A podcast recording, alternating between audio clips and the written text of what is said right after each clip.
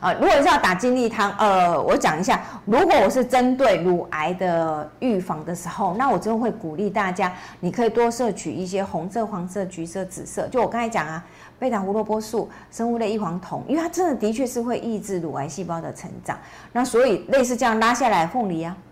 柑橘类啦、苹果啦，好，红色、黄色、紫色、紫葡萄啊，好，或者樱桃啊，还有哎，我们现在是不是火龙果的季节？哦。红色的火龙果其实都很适合啊，这是水果的部分。那蔬菜的部分呢？其实一般来讲，呃，比较容易被保存下来当金利汤，因为不是所有的蔬果打起来都很好喝啊，哈。所以大概我们会建议红番茄嘛，哈，大番茄，好，胡萝卜，好，甜椒，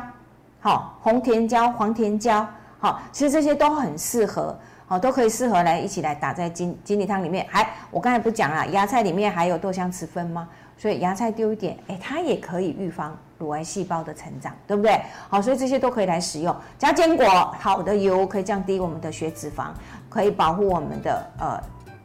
H，可以拉高我们的 HDL，降低我们的 LDL，所以这些都是可以使用的。